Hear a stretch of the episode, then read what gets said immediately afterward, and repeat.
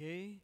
Uh, mais uma vez, boa noite a todos. Para aqueles que eu não vi, para quem eu vi também, boa noite de novo, nunca é demais. Uh, eu queria convidar as crianças. Crianças, bom tempo para vocês, vocês podem subir. Que Jesus abençoe a vida de vocês.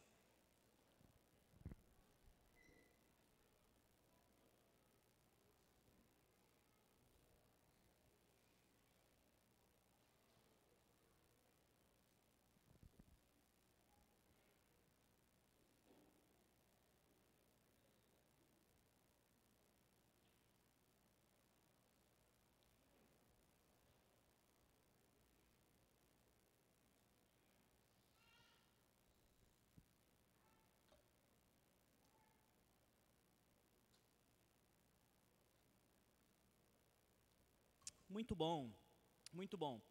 Nesse mês de setembro, nós estamos realizando. Eu tinha um videozinho para passar, eu esqueci. Fica para a próxima. A gente que faz a diferença é o nome da nossa série de mensagens desse mês de setembro. Uma série de mensagens que nós estamos realizando para nos conduzir à reflexão desse tipo de pessoa rara no mundo que são pessoas que marcam positivamente nossas vidas. Certamente, quando você pensa, quando surge esse tema, gente que faz diferença, eu imagino que você consiga pensar em duas, três, cinco pessoas que fizeram a diferença na sua vida.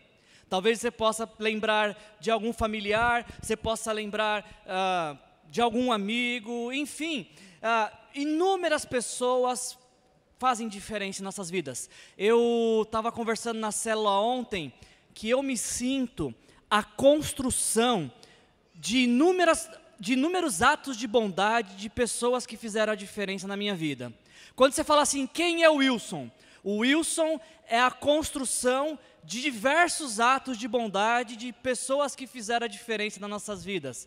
Ah, o Sassá estava conduzindo a nossa, nossa célula ontem e ele começou com isso, né? falando, gente, quem, quem fez diferença na sua vida? E foi difícil você escolher uma, duas, cinco pessoas, tamanha a quantidade de pessoas que fez, fizeram diferença na minha vida. Na sua vida é assim também? Você consegue olhar para a sua história e perceber que você só está aqui hoje, que você está onde você está, que chegou onde chegou, porque alguém fez diferença na sua vida? Então, o primeiro intuito dessa série de mensagens é isso: nos levar a recordar, a relembrar das pessoas que fizeram a diferença em nossa vida. E mais, ao lembrarmos das pessoas que fizeram diferença em nossas vidas e o quanto a nossa vida foi marcada por essas pessoas, o nosso desafio maior, maior é pensar na vida de quem nós estamos fazendo a diferença. Vocês entenderam isso? Porque assim, é muito bacana a gente lembrar, pensar quantas pessoas fizeram a diferença em nossas vidas, e isso realmente é muito bom. Inclusive, nós temos que honrar essas pessoas, nós temos que constantemente verbalizar nossa gratidão a elas, mas chega uma hora em que nós temos que fazer a diferença que fizeram em nossas vidas também porque não somos apenas receptores de bênçãos, pelo contrário, Deus quer usar nossas vidas para abençoar outras pessoas. Então, esse, esse é nosso propósito ao longo desse mês de setembro, é trazer essa fonte de encorajamento. Deus quer usar a sua vida para fazer a diferença na vida de outras pessoas. Você acredita nisso? Você acredita que Deus está contando com você para fazer diferença na vida de outras pessoas? Essa série de mensagens também ela tem, ela está alinhada com esse propósito do mês de setembro, que é chamado de Setembro Amarelo por prevenção à vida, por incentivo à vida, no combate à depressão, ao suicídio. Precisamos ser gente que faz diferença na vida destes que estão lidando com depressão, com dificuldades, com transtornos, para fazer a diferença e encorajá-los à vida. Bom, uh, hoje o nosso tema é esse aqui. Gente que faz a diferença, o princípio da honra. Eu quero, junto com vocês, refletir como que honrar pessoas, como ter uma vida pronta a honrar outros, uh, faz a diferença, primeiro em nossas vidas, porque diz quem nós somos, mas como faz diferença também na vida daqueles a quem nós honramos. E a gente vai aprender um pouquinho sobre honra hoje, nesse texto aqui, de 2 Samuel 23. Se você quiser abrir sua Bíblia, deixar ela aberta. Hoje eu vou fazer uma coisa que eu não costumo fazer. Eu vou ler o texto, eu vou sair do texto e eu não vou voltar mais para ele. Mas é bom que você saiba que em algum momento eu usei 2 Samuel 23. Não foi programado, não foi programado isso, quando a gente elaborou a série de mensagens no ano passado, ah, mas curiosamente, na semana passada, nós iniciamos essa série de mensagens falando de um episódio bem no começo da história de Davi quando ele era apenas um menininho, e aí um dia surgiu um grande desafio, e Davi foi gente que fez a diferença porque teve coragem para fazer o que tinha que ser feito. Se você não viu, não sabe do que eu estou falando, essa foi a mensagem da semana passada, assista lá no YouTube. Agora, como eu falei, não foi programado, mas hoje a gente vai falar de um episódio final da história de Davi. 2 é, Samuel 23 começa com as seguintes palavras: essas são as últimas palavras de Davi. Quando a gente chega em 2 Samuel 23, estamos diante dos últimos dias de Davi. E isso é, é notório para nós porque alguns capítulos anteriores, no capítulo 21, por exemplo, de 2 Samuel, Davi vai para a guerra e aí aparentemente já em avançada idade, corre um risco de vida tremendo e os soldados falam: Davi, melhor você dar uma segurada, não vai mais com a gente para a guerra, não. Não precisa, fica tranquilo, curte a sua aposentadoria. Em 2 Samuel 21, os soldados proíbem Davi de ir à guerra, porque Davi já não tinha mais condições de guerrear. E é quando a gente avança alguns capítulos em 2 Samuel e chegamos em 1 Reis, já vemos Davi ah, transferindo realmente o governo para o seu filho Salomão e pouco tempo depois morrendo. Então, 2 Samuel 23, de fato, são as últimas palavras de Davi, as últimas falas de Davi. E quando a gente lê os primeiros versículos, Davi, em suas últimas palavras, é interessante notarmos que Davi praticamente está fazendo uma retrospectiva. Ele olha para quem ele era, um jovem comum, dentre tantos jovens da nação de Israel, e como Deus pegou um comum e transformou no maior rei da história de Israel porque é isso que Deus faz. Deus tem poder de pegar pessoas para quem o mundo não dá muito valor, não olha muita importância e transformá-los em grandes homens de Deus. Foi isso que Deus fez com Davi, e Davi percebe essa trajetória de vida, porque ele diz no versículo 1 que ele é o filho de Jessé, ou seja, ele lembra de suas origens, mas ele diz que ele foi exaltado, ele foi ungido pelo Deus de Jacó. Nas últimas palavras de vida, Davi está relembrando ah, quem ele era, de onde Deus o tirou e para onde Deus o levou. Mas sabe, gente, preparando a mensagem essa semana, algo que foi muito curioso para mim é que o autor que escreveu esse texto, o autor do texto bíblico, ele ele está falando que vai falar das últimas palavras de Davi. Só que a partir do verso 8, ele interrompe as palavras de Davi para contar a história de três guerreiros. Olha que interessante isso. O autor se propõe a escrever e fala: Vou contar para vocês quais foram as últimas palavras de Davi. E do nada, ele interrompe isso para contar a história de três guerreiros. Talvez porque esses três guerreiros tiveram uma importância muito grande na vida de Davi. Do versículo 8 ao 12 de 2 Samuel 23, nós lemos a história de Jabezão, ou Josebe Bacebete em algumas versões. Se você for íntimo dele, pode chamar de Jabezão. Se você não conhece, é Josebe Bacebete para você. Eleazar e Samá. E esses três homens passam a, a, a, ser conhecidos na narrativa bíblica como os três grandes guerreiros de Davi, ou os três valentes de Davi. E eles ganham esse título, esse nome, esse apelido, por conta de seus grandes feitos em guerra. Você pode ver no versículo, a partir do versículo 8, por exemplo, Jabezão se tornou um valente de Davi, um dos três principais guerreiros de Davi, por quê? Dentre tantas coisas, um dia Jabezão enfrentou 800 homens em uma única batalha. Não sei vocês, mas alguém que enfrentou 800 homens merece ser valente de Davi, né? Merece entrar para essa categoria. Eleazar, ah, o texto nos conta de que ele manteve a sua posição enquanto o exército fugiu. E esse guerreiro, esse valente de Davi, diz o texto bíblico, que ele batalhou tanto naquele dia, ele insistiu e permaneceu na batalha ao ponto de que a espada grudou na mão dele. Eu não sei como é que é isso, mas imagina você guerrear tanto, tanto, tanto ao ponto de da espada ficar grudada na mão. É por isso que ele é um valente, um, de, um, dos grandes de Davi, e ainda o texto bíblico nos diz que foi por meio dele que Deus fez algo grandioso na nação naquele dia. E por fim, Samá, ah, diz o texto bíblico que Samá, ele um dia, os filisteus estavam avançando e Samá estava protegendo um campo de lentilha. Alguém aqui já viu campo de lentilha?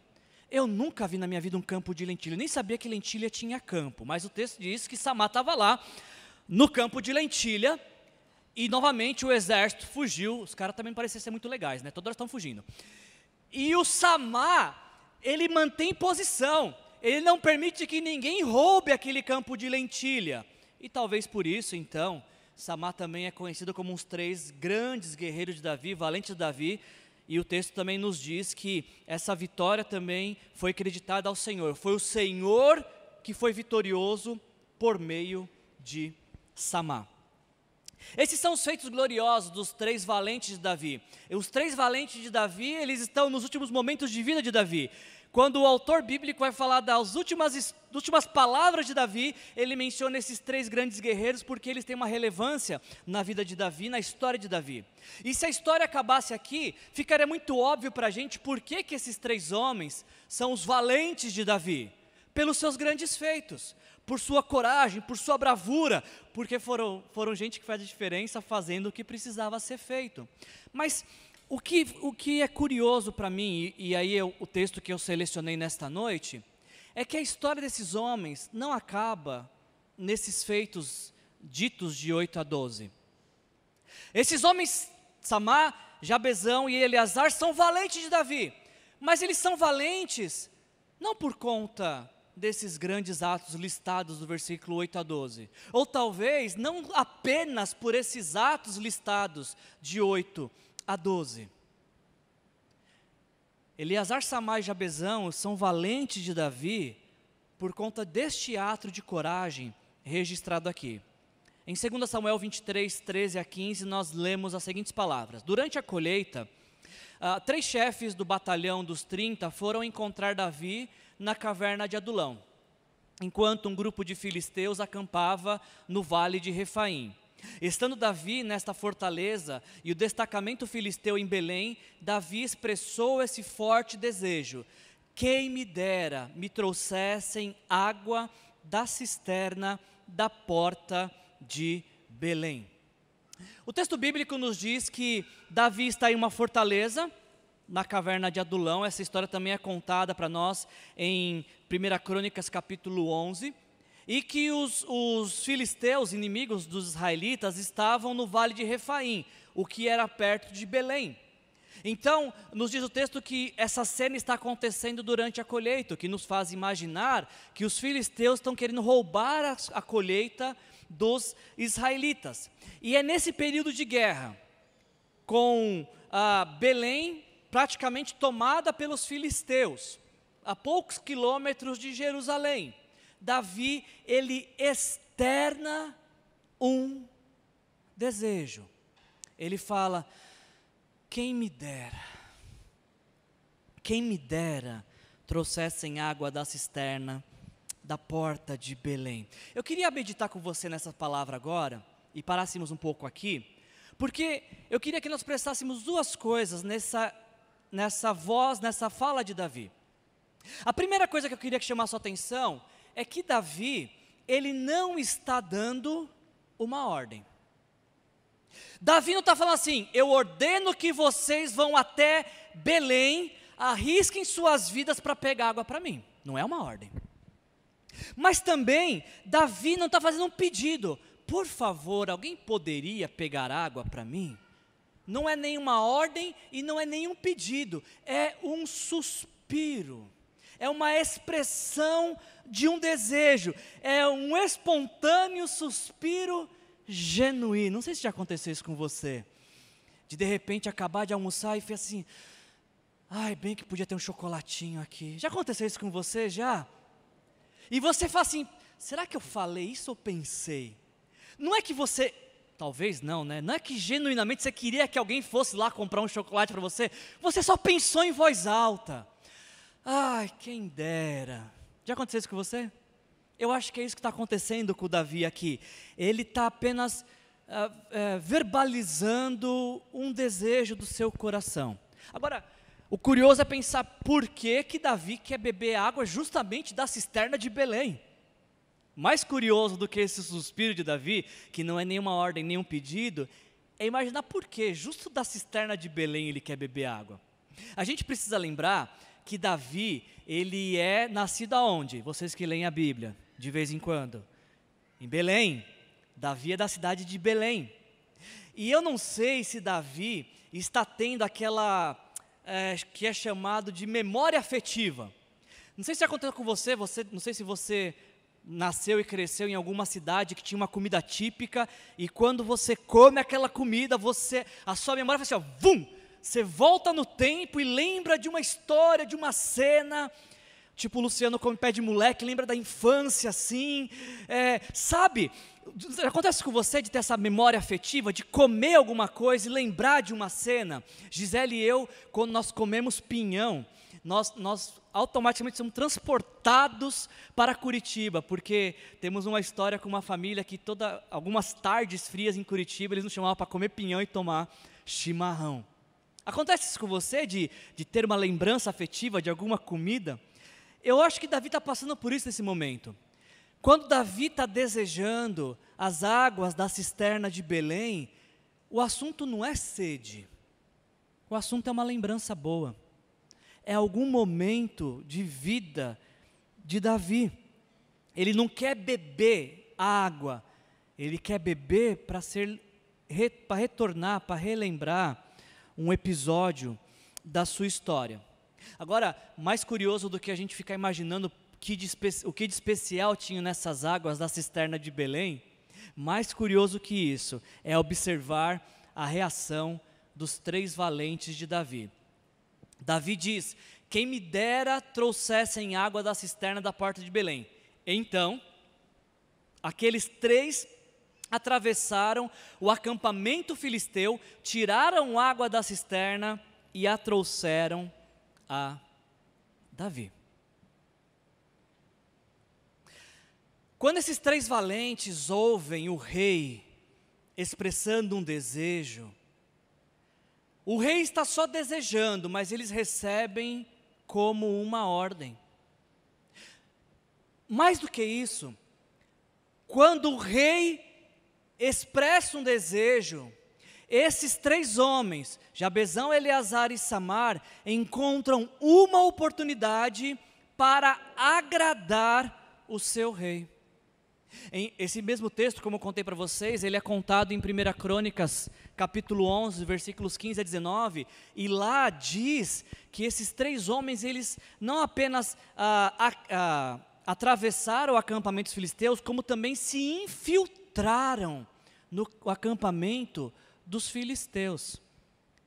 Você consegue imaginar essa cena? Esses homens, de repente, escondidos em algum lugar, e passa a guarda dos filisteus fala, agora, agora, e, e, invadem o lugar, e aí pegam a água, e pera, pera, não vai embora não, e se escondem, de repente espera anoitecer, se preparam para um combate, e aí quando todos os filisteus estão dormindo, eles percebem que aquela é a hora de sair, e eu fico imaginando essa cena, esses homens ah, voltando pelo caminho e, e, e imaginando o quão alegre o rei ficaria de beber as águas da cisterna de Belém.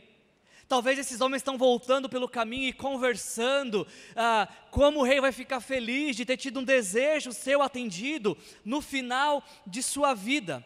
Talvez esses homens estão idealizando, ah, imaginando a cara de surpresa do rei quando o rei ver a água que ele tanto desejou. Isso aqui é uma loucura porque esses homens arriscaram sua vida só para atender um desejo do rei. Se o rei mandasse e eles não obedecessem, eles poderiam ser mortos. Mas o rei não mandou. e eles ainda assim correram risco de vida. E a gente tem que perguntar, mas por que, que esses homens fizeram isso, né? Não precisava, o rei não deu uma ordem, não fez um pedido. Mas esses homens encontraram no desejo do rei uma forma de agradar o rei. E para agradar o rei valia a pena esforço, valia a pena sacrifícios. Esses homens estão voltando, talvez imaginando qual ser a cara de surpresa do rei, mas eu imagino que eles jamais seriam capazes de adivinhar qual seria a reação de Davi. Davi disse: Quem me dera trouxessem água da cisterna de Belém. Esses homens vão até o acampamento filisteu, tiram água da cisterna e trazem a Davi. Mas, mas, Davi se recusou a beber. Em vez disso, derramou-a como oferta ao Senhor e disse: O Senhor me livre de beber desta água. Seria como beber o sangue dos que arriscaram a vida para trazê-la. E Davi não bebeu daquela água. Davi começa o texto expressando um desejo: quem me dera beber das águas da cisterna de Belém. Mas ele termina essa história dizendo: não posso beber essa água que tanto desejei. Esse texto talvez é um dos textos que tem maior propriedade para nos ensinar sobre honra. Se você está se perguntando por que, que esses homens, esses três valentes, arriscaram suas vidas, se esforçaram para agradar o rei, a resposta é: porque eles queriam honrar o seu rei. E se você se pergunta, mas o Davi não queria tanta água, por que ele não bebeu? Para honrar o esforço desses homens que agradaram a, a vida do rei. Desses homens que tentaram fazer o que estava ao alcance de suas mãos para honrar o seu rei. Não sei se você tem conhecimento, entendimento do que significa honra. O dicionário nos diz que honra é um sentimento de dever, da dignidade e da justiça. O dicionário nos diz que honra é um conjunto de ações e qualidades que fazem com que alguém seja respeitado. Ainda, o texto bíblico nos diz que honra é a manifestação de apreço ou de homenagem a alguém. Essa é a definição que o dicionário nos dá sobre honra. Eu só queria, obviamente que eu concordo com essa definição, mas eu só queria acrescentar a essa definição o fato de que na Bíblia, honra não é apenas um conceito. Na Bíblia, honra também é um princípio. Você entendeu isso? Na Bíblia, o que a Bíblia nos encoraja sobre o assunto honra não é apenas saber o que significa honra. O dicionário, sim, ele quer nos informar. Mas a Bíblia, quando nos fala de honra, ela nos fala de algo que é prático, que é um princípio. E todo princípio bíblico, quando obedecemos, somos abençoados e quando transgredimos, perdemos essa bênção. Ah, tem duas coisas interessantes que eu queria compartilhar com vocês sobre honra. A primeira é essa, que honra é um princípio. Olha o que diz 1 Samuel 2, 29 a 30. Ah, houve um episódio na história de Israel que o sacerdote Eli não repreendeu seus filhos e Deus cobra Eli falando assim: Eli, por que, que você honra mais os seus filhos do que a mim? E Deus continua dizendo para Eli: ah, Eu honrarei aqueles que me honram, mas aqueles que me desprezam serão tratados com desprezo. Percebe que honra é algo prático? Percebe que na Bíblia honra é algo que se faz e se recebe uma recompensa da bênção? E quando se transgride, se perde a bênção reservada pela obediência ao princípio. Agora, na Bíblia, honra é um princípio. E mais, na Bíblia, honra também é uma dívida. Deixa eu explicar isso para você. Um dos textos mais conhecidos sobre honras na, na, honra na Bíblia é esse aqui de Romanos capítulo 13, versículo 7. Deem a cada um que é devido, se imposto, imposto, se tributo, tributo, se temor, temor, se honra, honra. Agora, a mesma palavra que Paulo usa aqui em Romanos 13, 7, a palavra grega time, que nós, nós traduzimos por honra, em 1 Coríntios capítulo 6, versículo 2, é traduzido por preço. Vocês foram comprados por alto preço. Portanto, glorifiquem a Deus em seus corpos. Quando eu olho essa realidade dos textos bíblicos, eu entendo que a Bíblia está nos ensinando que honra é uma dívida que nós temos com outras pessoas. E é uma dívida que, talvez a única que, quando a gente paga esta dívida, nós somos recompensados. Quando honramos alguém, a pessoa honrada se sente amada, benquista, valorizada, mas nós somos abençoados porque estamos reconhecendo a quem honra, honra. Por isso eu queria pensar com vocês hoje, nesse, nessa mensagem, sobre gente que faz a diferença, e gente que faz a diferença é gente que honra a quem deve honrar. Eu queria considerar com vocês com quem nós estamos em dívida quem nós devemos honrar. Nossa vida deve ser um tributo de honra a quem? Eu separei três pontos para falar com vocês sobre isso. A quem devemos honrar? Primeiramente, nós devemos honrar a Deus. Texto de Malaquias, capítulo 1, versículo 6 Deus está questionando os seus sacerdotes. O filho honra seu pai e o servo ao seu senhor. Se eu sou pai, aonde está a honra que me é devida? Se eu sou senhor, aonde está o temor que me devem? Pergunta o Senhor. Eu vou fazer algumas perguntas aqui. Se você concordar, eu quero que você responda com amém. Tudo bem? Vamos lá. Deus é digno de honra. Deus é digno de glória. Deus é digno de todo louvor, Deus é digno de toda adoração. Todos nós concordamos com isso. E é o que Deus está questionando aqui. Se eu sou digno de tudo isso que vocês disseram, aonde está a honra que me é devida? De que forma vocês estão me honrando? Porque o filho honra o seu pai. O servo, ele honra o seu senhor, o seu empregador, mas e vocês que dizem que eu sou digno de honra, de louvor, de adoração por tudo aquilo que eu sou e faço? Aonde está a honra que me é devida?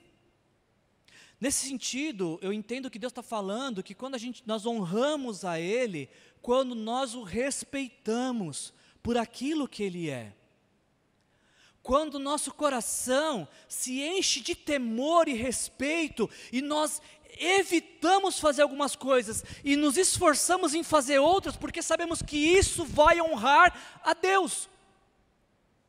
Deus é digno de toda honra e nossas vidas precisam demonstrar isso. Porque o discurso, porque a honra a Deus não pode ser apenas um discurso nosso.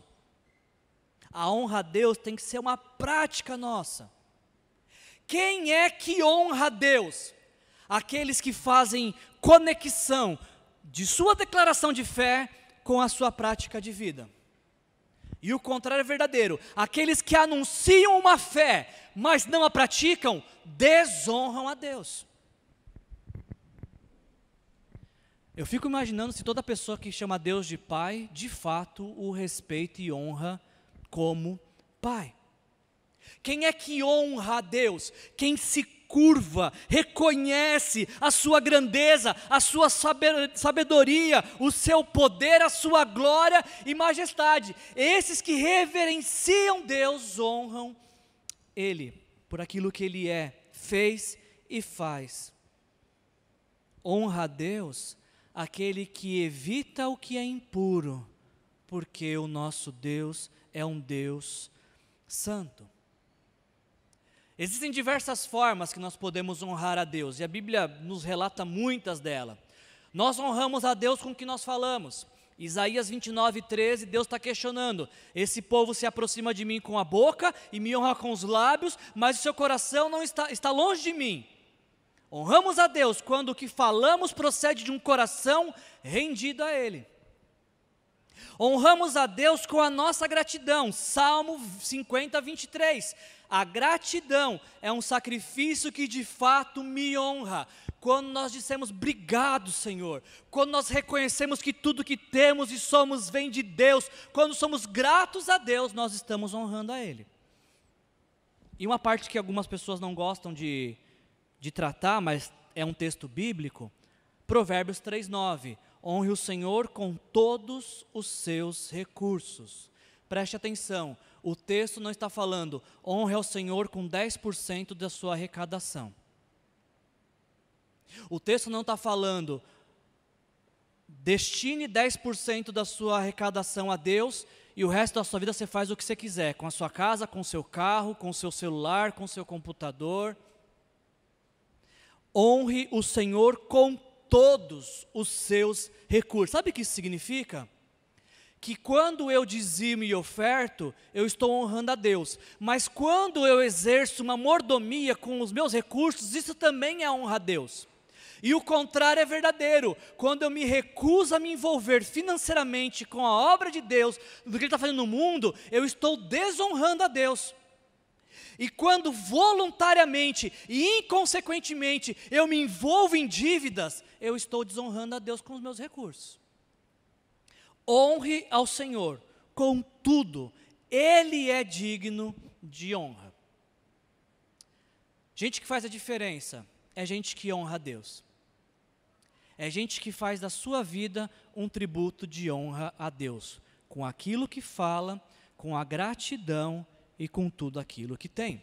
Outra, outra fonte de honra que nós devemos honrar é a nossa família. Alguns textos aqui, primeiro falando para filhos, filho obedeçam seus pais no Senhor, pois isso é útil, é, é justo, honra teu pai e tua mãe, Efésios 6,13.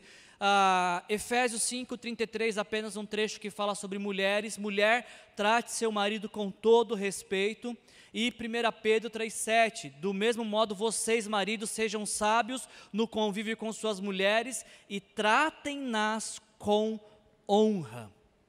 Nós devemos honrar nossas famílias, porque nossas famílias são presentes de Deus para nossas vidas. Nós honramos nossas famílias nossos cônjuges, nossos filhos, nossos pais de várias maneiras. Uma delas é quando nós elogiamos aquilo que eles têm feito, quando os encorajamos para a vida. E o contrário é verdadeiro, nós desonramos nossa família quando só temos voz para criticar. Não existe coisa mais feia e desonrosa de mulheres falando mal de seus maridos na frente de todo mundo. Quanta falta de honra. Quanta falta de honra de homens que, que não comunicam suas esposas de como estão gastando dinheiro, que estão fazendo dinheiro com dinheiro. De repente chegam com um carro novo em casa, o que, que é isso? Ah, troquei de carro. Não, como assim trocou? Nem conversou, nem avisou. Filhos que, que amam seus amigos, mas quando seus pais falam, não tem tempo para atender seus pais, não conseguem conversar com seus pais, dialogar. Pais que só têm boca para criticar os filhos e, e identificar a, só pelas coisas que eles fazem errado e nunca reverenciar e honrar o que eles fazem corretamente. Gente que faz a diferença é gente que honra a sua família e tem a sua família em alta estima em primeiro lugar. Quantas vezes a gente vai visitar, ou até receber visita em casa, e para a visita a gente coloca a melhor louça, né, a melhor xícara. E para a família, ah, copo de requeijão serve com lasquinha, tá tudo certo. Precisamos honrar a nossa família. E lembra que eu falei que quando a gente honra a nossa família, uma chuva de bênção de Deus vem sobre nós, sobre nosso lar. Talvez a falta de paz em nossos lares se explique pela falta de honra. Talvez a falta de harmonia em muitos lares seja evidenciada pela falta de honra. E honra não é uma coisa que você dá esperando receber. Honra é reconhecimento de quem merece honra. Devemos honrar a Deus, devemos honrar a nossa família e nós devemos honrar os nossos líderes. Uh, texto que já citei para vocês, Romanos capítulo 13, versículo 7. Deem a cada um que é devido, se imposto, se imposto, se tributo, tributo, se temor, temor, se honra, honra. E 1 Timóteo 5,17 diz: Os presbíteros que lideram bem a igreja são dignos de dupla honra, especialmente aqueles cujo trabalho é a pregação e o, e o ensino. Quando eu cheguei nesse ponto da mensagem, preparando a mensagem, foi um ponto difícil para me desenvolver, porque um pastor falar de, um, de que as pessoas têm que honrar seus líderes pode parecer alguém que está advogando em causa própria. Vou, talvez você que está nos visitando, ou você que está assistindo essa mensagem pela internet, pode estar tá pensando, ah, o Wilson está falando de honra porque ele está fazendo um apelo para a igreja dele honrá-lo. Mas sabe, gente, é, eu queria falar duas coisas sobre isso. Primeiro é que quem está falando sobre honra aos líderes não sou eu, é o texto bíblico. E segundo, segundo, eu tenho uma ampla liberdade para falar sobre honra nesta igreja, porque por oito anos eu sou um pastor que é honrado pela sua igreja. Então eu me sinto muito à vontade para falar sobre honra nesta noite, não porque para falar de algo que me falta, mas para reconhecer toda a honra que eu recebo desta igreja por todos esses anos. Sou um pastor feliz, realizado pela igreja que me honra. Não sinto falta de ser honrado. Então eu tenho muita liberdade nessa noite para falar sobre honra. E enquanto eu estava desenvolvendo esse ponto da mensagem, e pensando como é que eu ia apresentar esse, essa parte da mensagem para vocês, eu encontrei a história de um homem chamado Charlie Plump. Charlie Plump ele é um, ele era, né, um piloto de jato da Marinha dos Estados Unidos durante a guerra no Vietnã. E a história nos conta que ah, o avião de, do, do, capitão Charles Plump foi atingido em guerra, e aí ele, o, o avião, o, o assento ejetou e o paraquedas abriu. Só que quando o paraquedas abriu, onde ele pousou, ele pousou num campo de concentração inimigo e ele se tornou prisioneiro de guerra por alguns anos. E aí, quando ele se tornou liberto e foi curado de seus traumas, o Charles Pump ele se tornou palestrante para falar sobre resiliência, sobre perseverança, sobre ah, ah, de ter, ter coragem para acreditar que amanhã vai ser um dia melhor. E essa história do Charles Pump, ele, tava, ele conta que uma vez ele estava numa cafeteria e aí ele está sentado tomando o café dele e aí um homem se aproxima dele e fala assim: Você não é o, o Charles Plump, aquele aviador que pulou e aí o paraquedas abriu? Ele, aí ele falou: Sim, sou eu mesmo. Aí o cara falou assim para ele: Poxa, que bom que seu paraquedas abriu, hein? Aí ele falou: Por que você está falando isso? Aí ele disse assim: Porque era eu que arrumava teu paraquedas.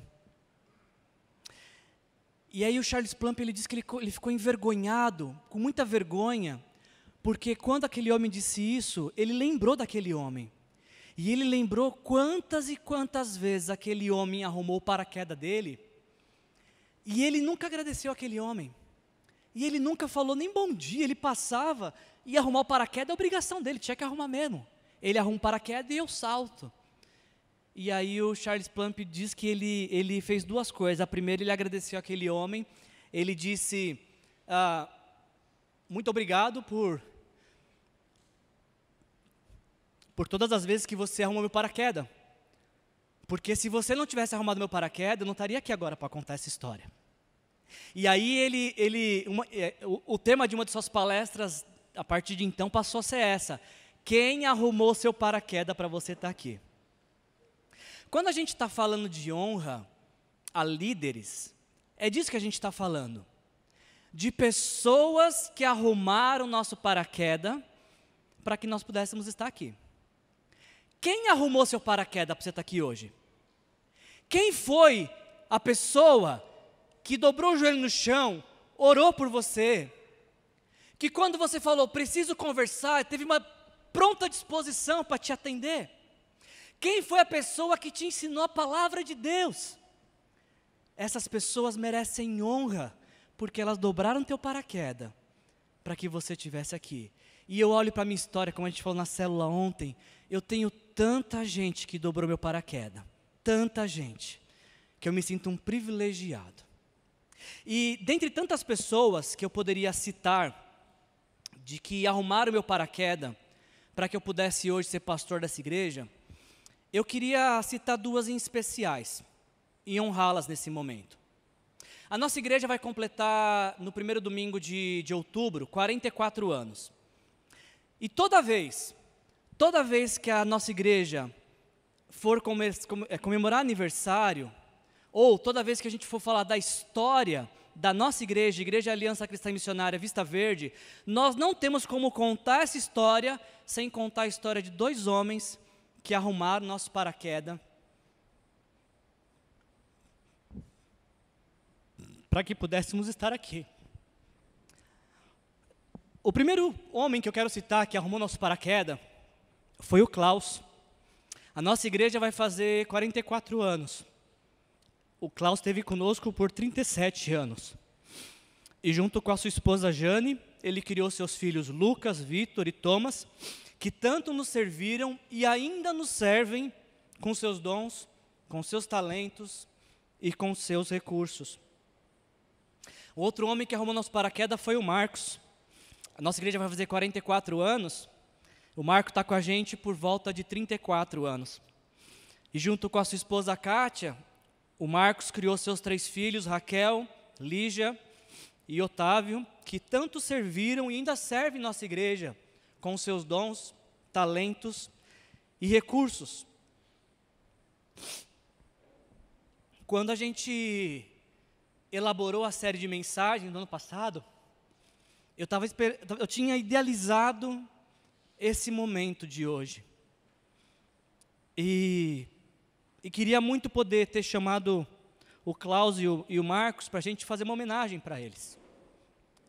Mas os planos de Deus são diferentes do nosso e, e Deus decidiu, de uma maneira muito graciosa, recompensar o Klaus com a vida eterna, que é a promessa que Deus tinha feito para ele. E, e mesmo não estando entre nós, eu queria honrar a memória do Klaus nessa noite, é, lembrando de tudo aquilo que ele fez por nós.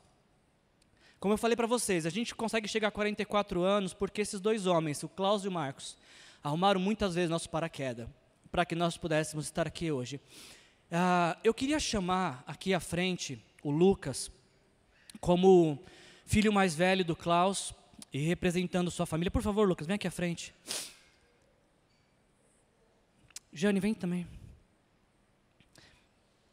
E eu queria também chamar o Marcos só, vocês podem subir aqui, por favor?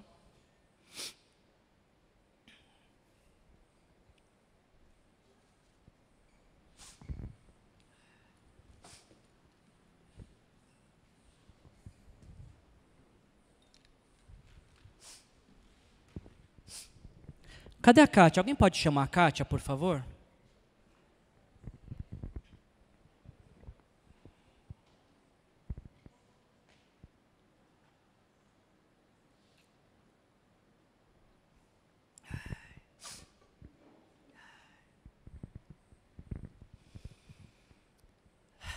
Vamos esperar um pouquinho, ao vivo é assim mesmo.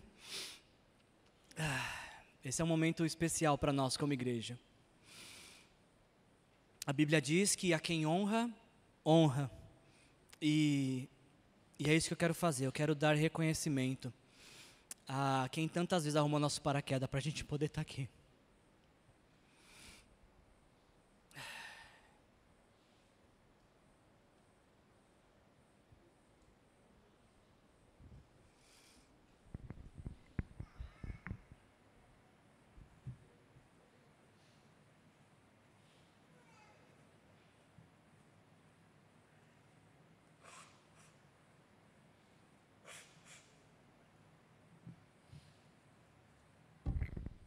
Marcos, Kátia, só subam aqui, por favor. Kátia foi pega de surpresa. Estamos falando sobre honra, Kátia. E nós queremos honrar aqueles que tanto fizeram por nós ao longo de toda a nossa história como igreja. Por favor. E num ato simbólico agora, ah, como uma nova geração que honra uma geração que tanto nos serviu, eu queria pedir que filhos daqueles que foram tão servidos por estes, por essa geração, pudessem homenageá-los. Então eu queria pedir que o Benjamin, por favor, viesse à frente. O Benjamin é filho do Bruno e da Aline, também uma família que está há muito tempo conosco e que foi tão abençoada por essa geração. E o Ben vai entregar essa pequena lembrança para Jane, em homenagem ao Klaus e, e tudo que fizeram por nós.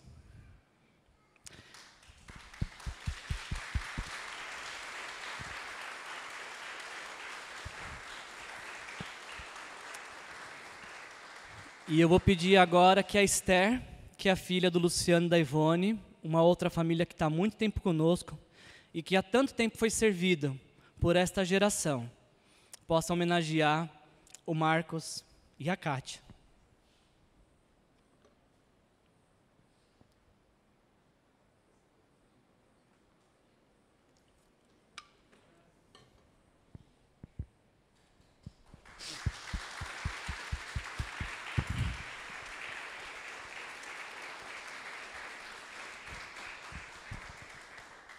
família Schwarzmeier e família Tavares, obrigado por terem arrumado nosso paraquedas. Graças ao que vocês fizeram por mim, eu pude aterrizar nessa igreja com toda a segurança para poder pastorear. Quando cheguei aqui em 2014, 34 anos, quem ia investir e apoiar um pastor de 34 anos? Vocês fizeram isso e me deram toda a condição para exercer meu pastorado. Obrigado pelo incentivo, pelas palavras de encorajamento, pelo companheirismo. Obrigado pelas broncas, elas sempre foram muito bem-vindas também. Mas obrigado por terem arrumado nosso paraquedas. A gente vai completar 44 anos porque vocês, de alguma maneira, contribuíram para que essa história pudesse seguir adiante. Muito obrigado e que Jesus abençoe a vida de vocês.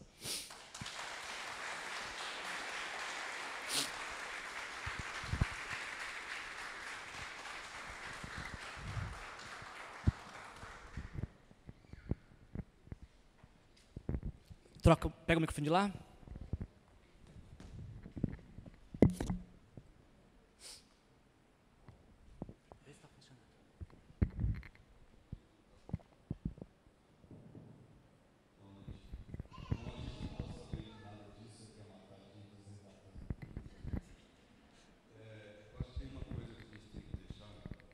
Acho que tanto, eu acho que o Klaus está com o senhor e tenho certeza que a gente conversava sobre isso. Sobre isso né? é, se vocês perguntarem para a gente como é que a gente chegou aqui, quem conhece a gente de perto sabe que eu sou o cara mais atrapalhado, vocês conhecem. Então, assim, então é pela graça e misericórdia de Deus.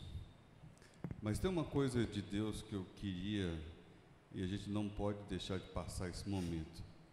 A Bíblia fala que se você fez uma coisa bem feita, você tem que ver no filho dos seus filhos. A única coisa que nos motivava, muitas vezes, quando a gente não sabia, não tinha a menor noção como é que a gente ia para frente, é que a gente pensava que um dia pessoas iam na nossa frente, a gente ficava olhando o que, que, que, que o Senhor queria de nós para a vida de muitas pessoas aqui. Eu sei que a gente errou muito, né? O Wilson sabe muito bem disso, né? De quanto a gente certa mas o que eu queria deixar uma coisa para vocês, esse legado de nunca desistir. E sei que quem faz isso é o Senhor. Então, assim, não importa o que está acontecendo, porque muitas vezes a gente que é tentado a sair da posição que Deus nos colocou. Eu acho que a única coisa que eu queria deixar para vocês aqui é: quando Deus te coloca num lugar, nunca sai da posição que Ele te pôs. E a gente viu isso durante os tempos. A gente, eu acho que a gente é quase que sobrevivente. Não é muito mais de Então, sim, e a honra e a glória é toda do Senhor. Né? Então, ver, hoje para mim foi uma alegria muito grande viajando e entrando aqui de novo. Mas eu sei que o que vai fazer para frente, nossa, eu estava falando com o Wilson, tem um, um tempo que eu estou falando com o Wilson, Wilson, está na hora de trocar de guarda. E a gente vai trocar de guarda com vocês que estão aí? Que viram o que a gente passou. E eu posso falar para vocês, vale a pena honrar o Senhor. Né? E esse foi a só motivação que a gente tem. E que, e, e que você sempre também seja honrado. E que a graça de Deus, eu peço a Deus que sempre encontre nessas pessoas que a gente batalhou e sempre agora é uma nova geração, uma nova guarda que vai entrar. Eu espero em Deus que vai ser muito melhor que a nossa.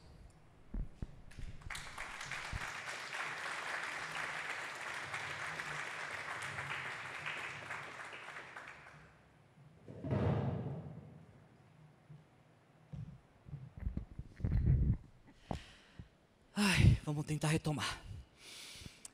1 Tessalonicenses 5, 12 e 13 diz: Tenham em consideração, tenham consideração para com os que se esforçam no trabalho entre vocês, que os que lideram no Senhor e os aconselham, tenham-nos na mais alta estima, com amor por causa do trabalho deles. A nossa igreja é uma igreja em célula. A nossa igreja é uma igreja que tem líderes de célula que oram por vocês, se preocupam com suas vidas e estão à disposição para servi-los. Agora, o que vocês viram aqui nessa noite é algo para ser replicado na vida de seus líderes. Você que faz parte em uma célula, você tem uma dívida de honra com o seu líder. Nossa igreja também tem um departamento infantil que se esforça para dar o melhor para nossas crianças. Nós temos uma dívida de gratidão e de honra com a Ivone e com todos os professores que têm ensinado as nossas crianças. E sabe uma coisa que eu estou aprendendo, gente? Que quando a gente começa a criar essa cultura de honra, e quando a gente começa a dar honra a quem merece honra, a bênção de Deus vem sobre nossas vidas. Como eu falei para vocês e tenho falado tantas vezes, nossa igreja vai completar 44 anos, porque muitas pessoas serviram e atuaram e se dedicaram a honrar ao Senhor.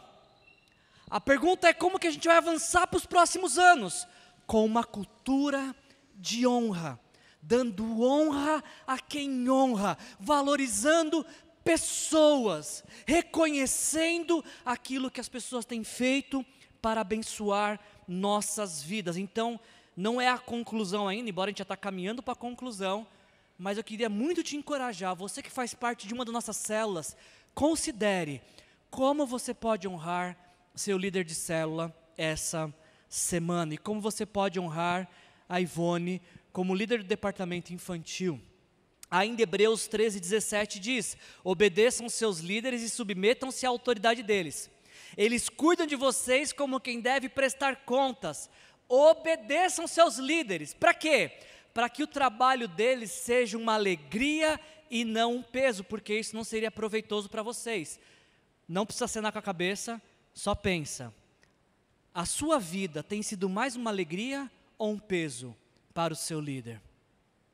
Faça da sua vida uma alegria para o seu líder, que o seu líder fale assim: que prazer me dá cuidar desse atribulado, dessa atribulada. Faz da tua vida uma alegria por Ele. Não significa que você não vai ter problemas, dificuldades, mas tenha respeito. Honre teu líder. E essa cultura de honra é que vai levar a nossa igreja adiante.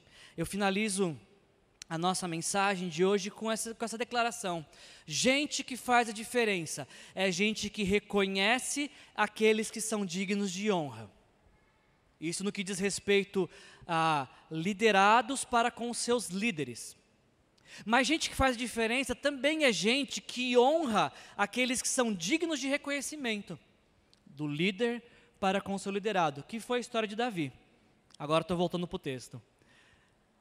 Os soldados reconheceram que Davi era digno de honra e não mediram esforços para honrá-lo. Por sua vez, Davi honrou aqueles que era digno de reconhecimento. Ele reconheceu aquele feito nobre daqueles homens. E é por isso que essa é uma história de honra, de coragem e, uh, e de, de ousadia. E é por isso que Davi encerra seus dias em paz, porque no meio de sua história, nas suas últimas palavras, há um capítulo sobre honra. Eu queria te encorajar então, nessa semana, em primeiro lugar, demonstrar honra a Deus, com a forma como você vive, com o que você fala e o que você faz.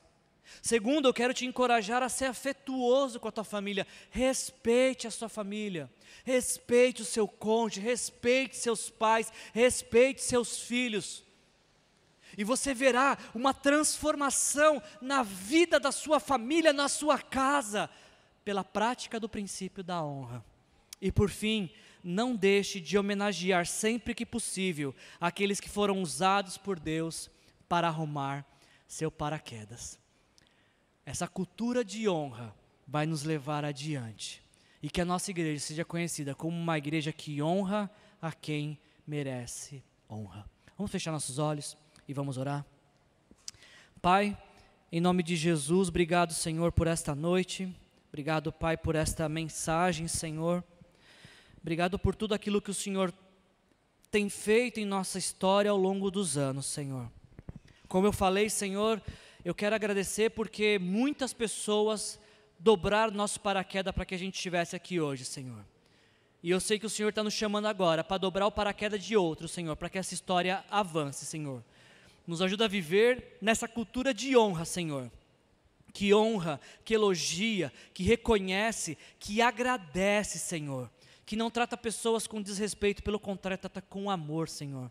E que na medida que a gente vai vivendo essa cultura de honra, Pai, que as bênçãos do Senhor recaiam sobre nossas vidas.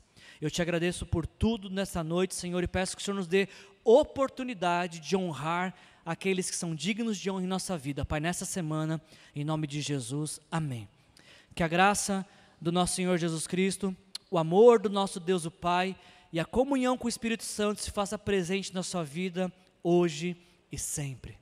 Sejam cheios do Espírito Santo. Jesus abençoe sua vida.